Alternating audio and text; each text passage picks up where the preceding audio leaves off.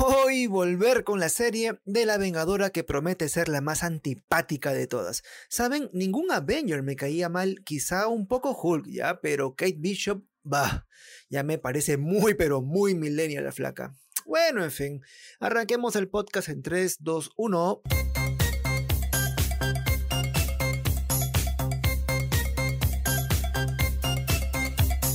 Hola, hola, mis estrellitas fuchifu. Hoy volvemos a la misma jarana de hablar de Marvel, porque el cuarto episodio de Hawkeye sí que lo merece con la aparición de Yelena Belova, la nueva Black Widow. ¡Me muero! Si no la recuerdan, al final de la película de Viuda Negra, Contesa Valentina Alegra de Fontaine le hace creer a Yelena que Hawkeye mató a su hermana, por lo que persigue a Clint Barton para cobrar verganza. ¡Sape! Bueno, creo que con eso ya les conté todo. ¡Imbécil! No obstante, hay muchas cosas más por compartir y para eso estoy yo, este pechito hermoso para mostrarte las pistas que Marvel ha dejado en el episodio.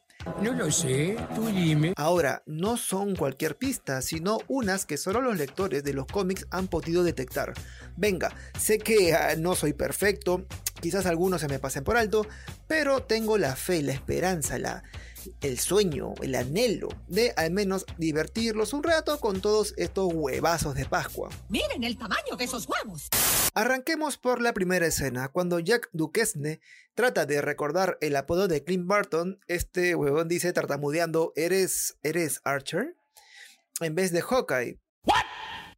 Bueno, eso lo dice en la versión en inglés. El detalle es que Archer es el, es el nombre de dos versiones alternativas de Hawkeye en los cómics. El nombre real de Ojo de Halcón en Judgment League de Tierra 9602 era Clinton Archer, mientras que en la Tierra 712 tenía eh, a White McDonald, conocido también como Golden Archer o Black Archer.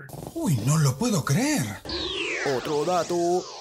Clint Barton no le dice a Eleanor Bishop que tiene una familia cuando ella le increpa por las actividades de su hija, Kate Bishop.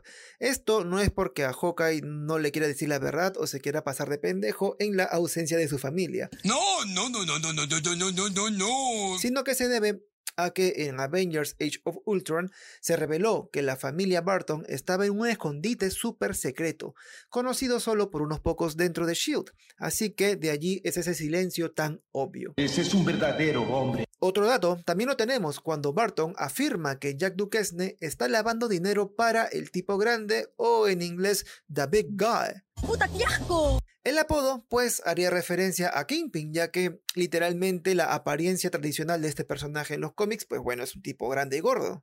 Eso no me lo esperaba. Ah, y esta sí que no te la sabes. ¡Ay, qué! Esto ocurre en el departamento de la tía de Kate Bishop. Rindiendo homenaje a Moira Brandon, el póster de A Chance of Love, en el que Kate describe encima con marcador indeleble toda huevona, ¡Qué bruto, pues aparece Moira adoptando una pose sacada directamente de los cómics. Bacán con el datazo, pero ¿quién mierda es Moira Brandon? Ah, caray. Eso sí me interesa. ¿eh? Ella apareció en Avengers West Coast número 100, eso fue en noviembre de 1993, como parte de un flashback antes de la formación de los Vengadores de la Costa Oeste. Se va a poner interesante. Moira Brandon es una estrella de cine que salvó a Hawkeye y Mockingbird del villano Crossfire. Los héroes andaban buscando una nueva base para los nuevos Vengadores, así que Moira Brandon colaboró un poco y pudo salvarlos de la amenaza. Miren el tamaño de esos huevos. Es más, el mismo Hawkeye le da el título de Vengadora Honoraria. A otra cosa mariposa. Kate Bishop espera que Hawkeye la ayude con un plan para acabar con la amenaza de Echo. El problema es que Clint Barton confiesa que él no es el de los planes, y eso es bastante cierto. Iron Man y Hulk suelen ser los cerebros de las operaciones, mientras Capitán América suele li- liderar lo que son los ataques. Hawkeye, en cambio, solo está allí para recibir órdenes. Tal vez sea un tonto. Es más, algo de eso también lo vimos cuando apareció con Nick Fury. Ahora, ¿saben algo? De todos los datos que eh, los he compartido hasta este momento, este dato en particular me resulta más interesante si lo ves, si solo te dedicas a ver las películas de Marvel. Ah, estoy rodeado de tontos. Hay un momento en el que Hawkeye y Kate Bishop bromean sobre crear una flecha que regrese al punto de lanzamiento. Es algo así como una flecha boomerang. Lo curioso es que tal flecha sí aparece en los cómics. ¡Quedé como un tonto anoche! En la saga Hawkeye de Matt Fraction, habló del 2012, que inspiró de hecho la secuencia de la persecución en el tercer episodio de la serie. Eh, bueno, ya, en la táctica final de Kate Bishop, bueno, en la serie vemos que utiliza una flecha PIM. En realidad, en los cómics utiliza una flecha boomerang. Anda, la osa es buena. Otro detalle interesante es la camiseta de Kate Bishop que dice algo en ruso. Pues bueno, si buscas qué significa, descubrirás que hace referencia a Laika, la perra rusa que viajó al espacio. cosita fea. Kate se puso esta misma prenda en los cómics de Hawkeye de Matt Fraction, de hecho, es un dato muy interesante. Y ya para acabar, en la película en solitario de Black Widow, Yelena Belova se burla de la pose de pelea de su hermana Natasha Romanoff. Ya saben, esa pose. Tranquilo, Ned. Piensa en la Biblia. Sin embargo, durante la pelea contra Hawkeye, Belova hace la misma pose. Me pregunto si es que en verdad ayuda en algo a hacer esa pose. En verdad, daría para hablarlo, ¿no? Con alguien que sepa de artes marciales. ¿Quién te conoce? ¿Quién te conoce, Paco? Y con esto, amigos, termino el podcast de hoy. Pero... ¡Aguanté! No me quisiera ir sin dar mi teoría sobre a quién le pertenece el misterioso reloj hallado en la base de los Avengers. Algo me dice que el reloj le pertenece a Daredevil.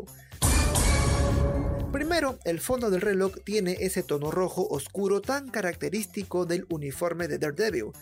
Y además, ¿cómo es que Hawkeye tiene el reloj de Daredevil? No me digas, no me digas. Quizá ambos se cruzaron cuando Hawkeye hacía de Ronin, así que el Vengador le prometió que no revelaría su identidad. Valor. Entonces, ese reloj pues sería parte del compromiso, algo así como un regalo. Eso explicaría por qué Echo tiene el reloj en su casa, ya que Echo y Daredevil son rivales por culpa de Kingpin, quien a la vez le tiene bronca a Daredevil, pero esa historia ya la desarrollé antes en un podcast anterior, así que lo pueden ver en este mismo canal. ¡Qué buen servicio! Ahora sí, mis bellos hermosos, yo me largo. No te vayas, chavo. Por favor, descarguen el aplicativo, descarguen también el podcast cada vez que sale una vez por semana y así me llevan juntito en el celular de corazón a corazón. Cuídense todos y conmigo es hasta la siguiente. Chau chis.